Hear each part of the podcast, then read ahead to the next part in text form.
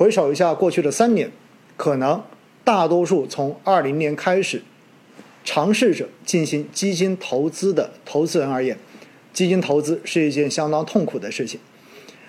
据我了解，身边买了基金的人，在过去的这几年时间，大部分人的一个持仓都是一个亏损的状态，而且呢，还有不少人的亏损相当的高。因此，在市场仍然处在周期底部的这个情况之下，很多人对于手中的基金到底该如何去处理，对于为什么自己的基金投资会是现在这样的一个结果，感到非常的困惑。甚至于感到非常的愤怒。于是呢，在网络上面我们会看到有各种各样的声音，说到底是什么样的原因让大家的投资亏了钱？到底是什么样的一些动作使得我们现在没有办法赚到钱？但是更让大家困惑的是，为什么当时明明我们在刚开始入场进行基金投资的时候，身边的人似乎都从基金投资中赚到了钱，而回过头来。我一开始尝试就变成了亏钱，是不是我自己从一开始天生的就不适合基金投资？那我想呢，我们今天哈就花一点点的时间把这个问题跟大家聊一聊。实际上呢，针对现在的一个市场的状况而言，我知道很多人可能情绪都会比较的悲观。但是呢，我想告诉大家的就是哈，我们所面对的这个将来，其实是一个长期机会存在的确定性，以及短期波动存在的不确定性两者的一个结合。实际上，我们知道哈，对于整个资本市场，尤其是股票市场而言，它体现的是一个国家经济发展的现状。只不过呢，股市往往会先于市场的。整体的实体经济的表现，而表现在了它的价格波动上面。那我们知道，随着中国改革开放几十年的快速发展以来，我们本身已经进入到了一个新的发展阶段，我们的经济结构在进行转型，在进行调整。同时，又因为过去几年疫情的原因，使得我们在调整的过程中间又遇到了一些短暂的冲击。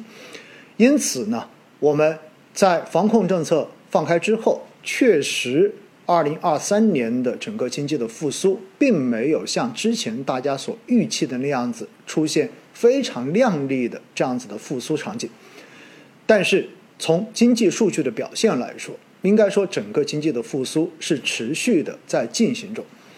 那么，在进行的这个过程中间，遭遇到一些波折，有一些反复，其实从规律上来说都是非常正常的。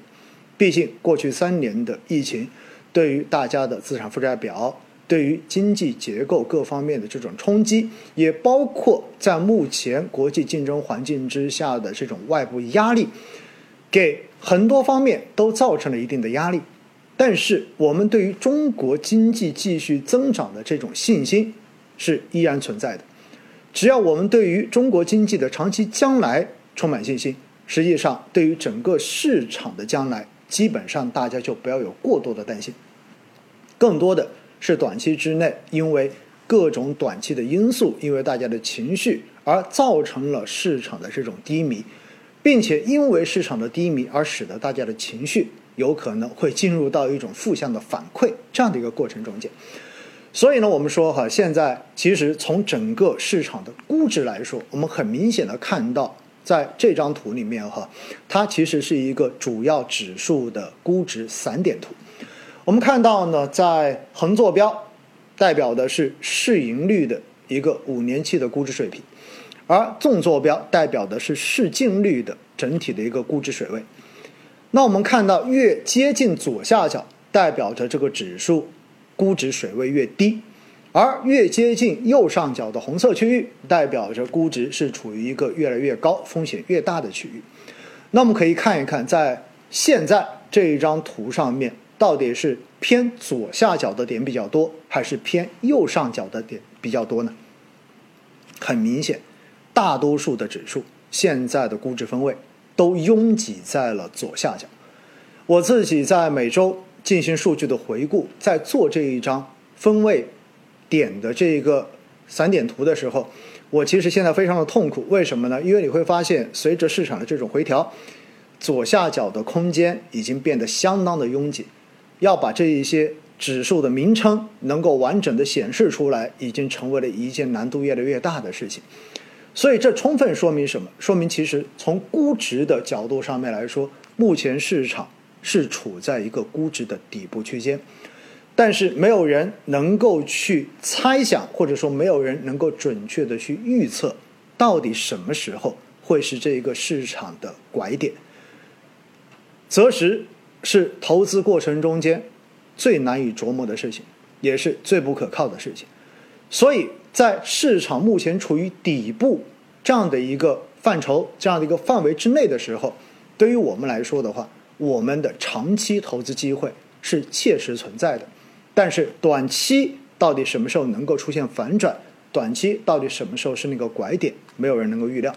因此呢？就像我前面所说的一样，我们所面对的市场环境就是一个长期机会存在的确定性，以及短期波动的不确定性，两者兼而有之的环境。